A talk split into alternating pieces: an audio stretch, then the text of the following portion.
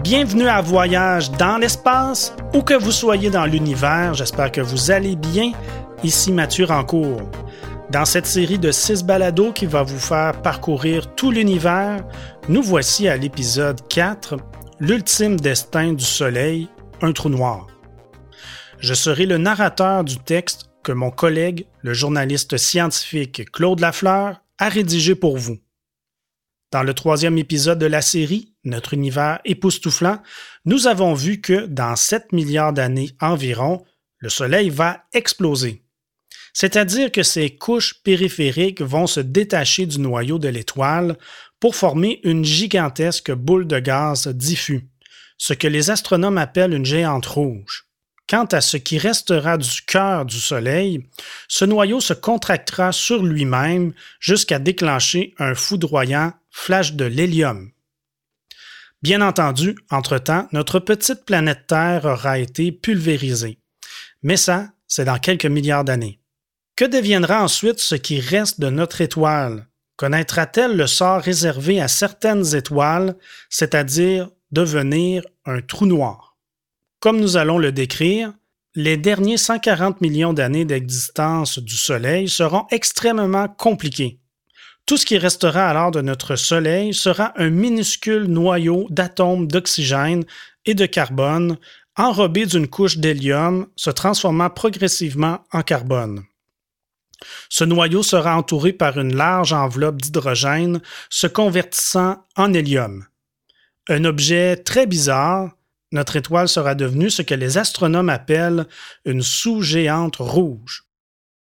Cette sous-géante rouge demeurera stable durant une centaine de millions d'années, brillant d'un éclat relativement modeste, c'est-à-dire de 45 à 110 fois l'éclat actuel du Soleil, ce qui est peu comparé à ce qu'il a été lorsqu'il s'est trouvé au stade de géante rouge. Un exemple de sous-géante rouge nous est donné par l'étoile Arcturus. Au terme de cette stabilité de 100 millions d'années, le Soleil éclatera à nouveau, redevenant pour un temps une géante rouge 3000 fois plus lumineuse qu'il l'est actuellement. Mais il va alors connaître une série d'explosions colossales, quatre ou cinq explosions, survenant à 100 000 ans d'intervalle environ, pour finir par s'essouffler complètement et par s'éteindre. Ce qui restera du cœur de l'étoile deviendra de la matière ultra chaude et super condensée, tandis que les couches périphériques s'éparpilleront dans l'espace interstellaire pour donner lieu à une magnifique nébuleuse planétaire. Les nébuleuses planétaires figurent parmi les plus beaux objets célestes photographiés par le télescope spatial Hubble. Dans le fascicule qui accompagne ce balado, sur Patreon, on vous montre des exemples de nébuleuses planétaires qui nous donnent une idée de ce à quoi ressemblera un jour le système solaire. Notons que cette appellation est trompeuse puisqu'une nébuleuse planétaire n'a rien à voir avec des planètes.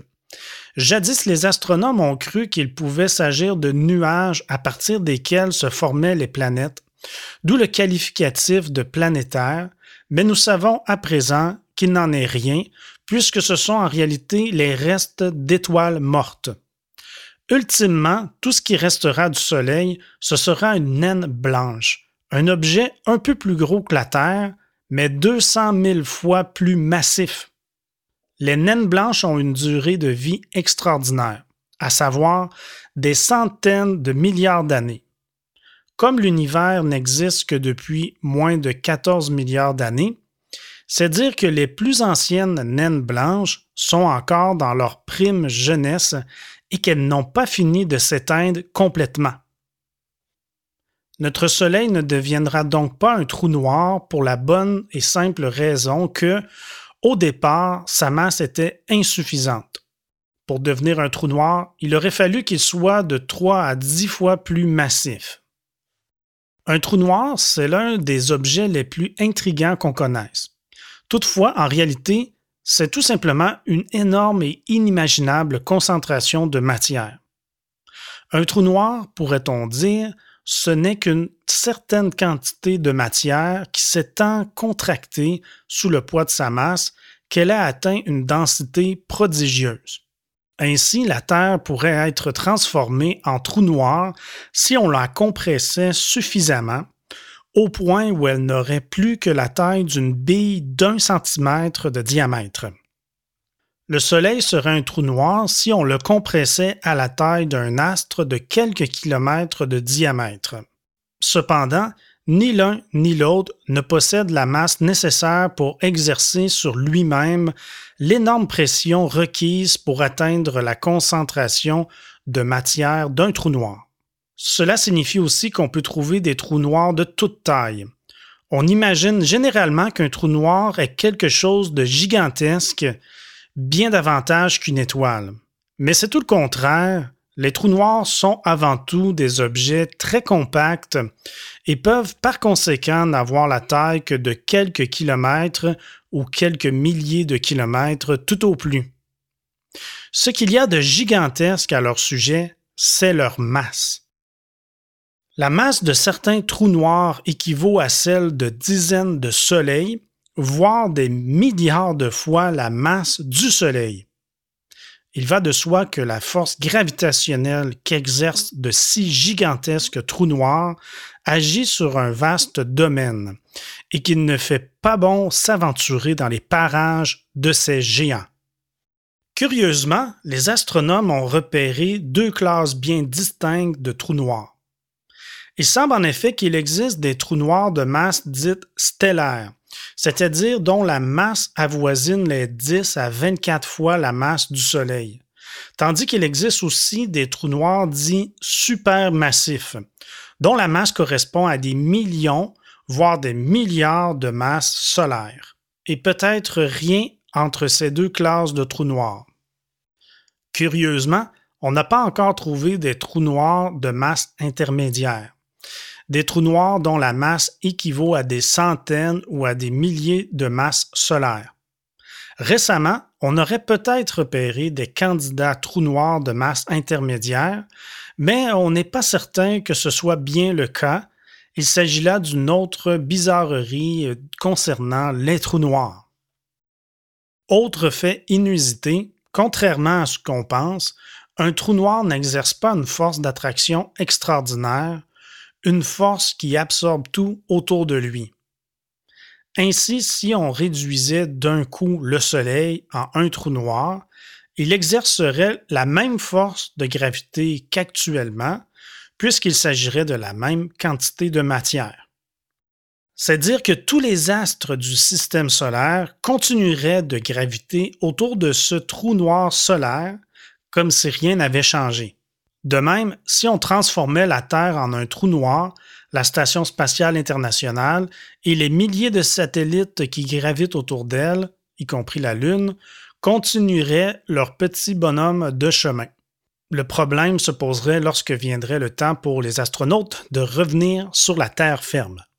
Ce qui nous donne l'image de trous noirs monstrueux qui aspirent tout autour d'eux, ce sont les trous noirs supermassifs, dont la masse correspond à des milliers ou à des milliards de fois la masse du Soleil.